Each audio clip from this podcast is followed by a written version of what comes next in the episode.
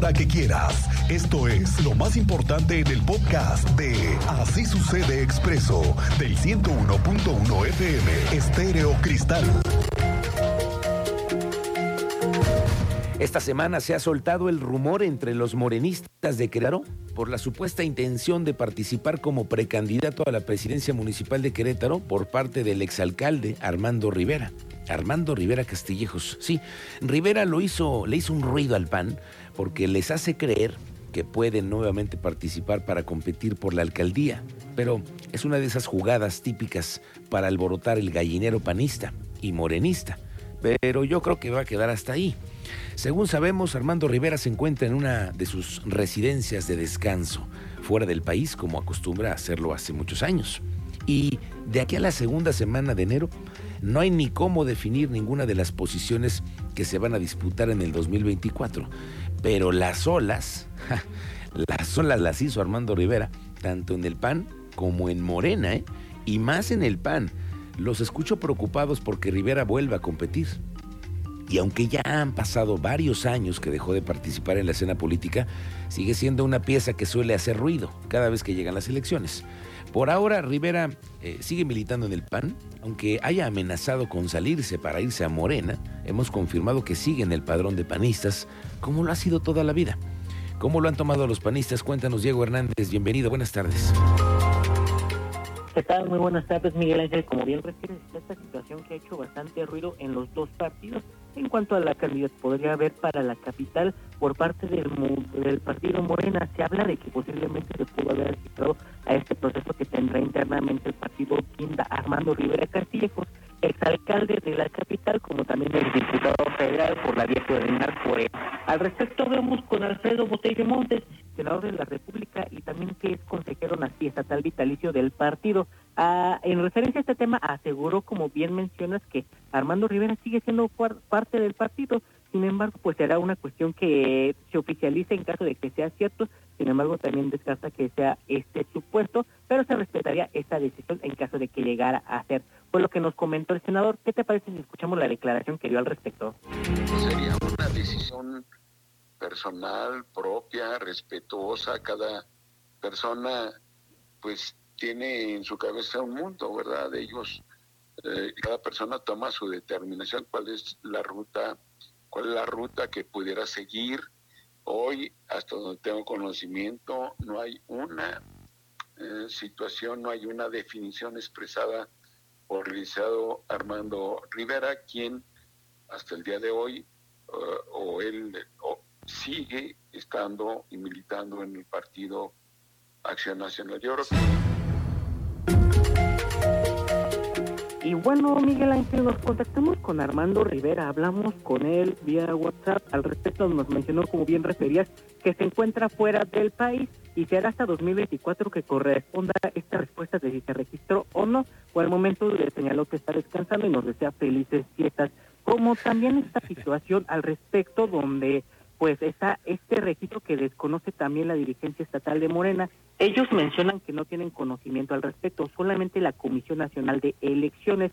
Por su parte, también la Acción Nacional sabe si, no sabe si Rivera se registró en este proceso. Será más adelante que conozcamos, conozcamos y tengamos más certeza de si esto sucede o solamente fue un escenario para levantar las olas. Es el reporte que tenemos. Exactamente, gracias Diego Hernández, lo dices muy bien, para levantar las olas y moverle las aguas a los panistas, que están bien preocupados, ¿eh?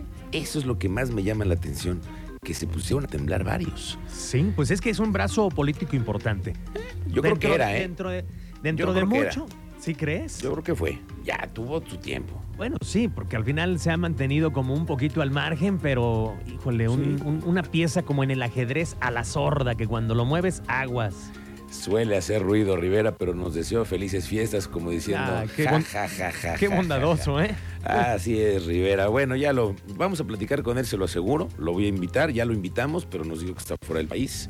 Vamos a tener una charla con él. Ya la última vez que lo, le entrevisté, estuvimos en la en Radar. ¿Te acuerdas que hicimos Pedro y los Lobos ahí? Ah, ¿cómo no? Sí. Estuvo Rivera y Sí. lo entrevistamos y platicamos de la grilla y todo. Vamos a ver qué dice ahora, pero por lo pronto se las hizo a los panistas y eso, eso me cae muy bien. Un termómetro de que la actividad económica está viva y creciendo es el aeropuerto de Querétaro que tiene los vuelos llenos a todos los destinos que ofrece actualmente. Es que se ha duplicado la cantidad de operaciones aéreas y de pasajeros que ya utilizan el aeropuerto como su principal opción antes de ir a la Ciudad de México. Bueno, y crece rápido el aeropuerto. Nada más observe en las noches cómo pasan decenas de aviones de carga que utilizan el aeropuerto como un centro alterno de muchas empresas de logística internacional. Pero paralelamente se han abierto nuevas rutas a destinos de playa y otras regiones del país saliendo desde Querétaro. Y la ampliación de la terminal de aérea es una necesidad para darle flujo a la gran cantidad de pasajeros. ¿Qué proyecto tiene el gobierno sobre eso para el 2024? Tú lo sabes mejor, Andrea Martínez, bienvenida. ¿Qué tal, Miguel Ángel? Muy buenas tardes y también a toda la audiencia. Pues así es, se alista una nueva ampliación en el Aeropuerto Internacional de Querétaro para finales del 2024 o principios del 2025. Así lo anunció el día de hoy el secretario de Desarrollo Sustentable Estatal, Marco del Prete Tercero. ¿Esto con qué objetivo? Bueno, pues de que la experiencia del pasajero sea más cómoda y se tenga capacidad para recibir los nuevos vuelos que se tienen previstos para el próximo año. Bueno, de esta manera detalló que se trata de una nueva terminal de pasajeros con nueve posiciones de contacto que se ubicará del otro lado de la torre de control, donde se cuenta con un espacio de seis hectáreas para seguir creciendo el aeropuerto. Escuchemos esta información que da a conocer el día de hoy el secretario de Desarrollo. terreno disponible, 6 hectáreas del otro lado de la torre de control para hacer una terminal de pasajeros con nueve posiciones de contacto. Entonces, ahí empezaremos a crecer, ya tenemos cinco, vamos a tener cinco posiciones de contacto. Por posiciones de contacto me refiero a pasillos telescópicos. Es, es un- es una posición donde el avión se conecta a la terminal de pasajeros. Y bueno, también del prete tercero recordó que se espera el anuncio de un nuevo destino de Viva Aerobús desde Querétaro. La aerolínea Volaris recalcó aumentado sus destinos y frecuencias, mientras que el próximo 8 de enero Aeroméxico inaugurará el vuelo hacia Detroit y en marzo a Atlanta. Finalmente, bueno, recalcó que el aeropuerto cuenta con la suficiente capacidad para seguir creciendo de acuerdo con la demanda que están pidiendo las aerolíneas. Esta fue la información, Miguel Ángel. Gracias, Andrea Martínez. Estamos pendientes. Y es que sí, crece rapidísimo el aeropuerto Detroit, Atlanta, en los próximos vuelos que se van a aperturar saliendo de Querétaro. Ya se aperturó también ahora en diciembre la ruta a San Antonio y así es como sigue creciendo la operación en el aeropuerto. Bueno, ya se sabe que van a cenar en los centros penitenciarios de Querétaro para esta Navidad.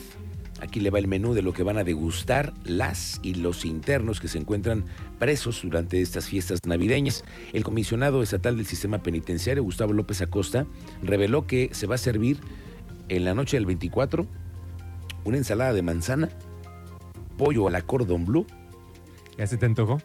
sí, ese sí me se me antojó, la verdad sí, espagueti, ponche de frutas y buñuelos. Yo sí jalo. A la ensalada de manzana no tanto. No te gusta. Pero el pollo a la cordon bleu sí le doy un pellizco. Esto es lo que dijeron sobre la cena. El menú para el 24 y 31 será acorde a la fecha.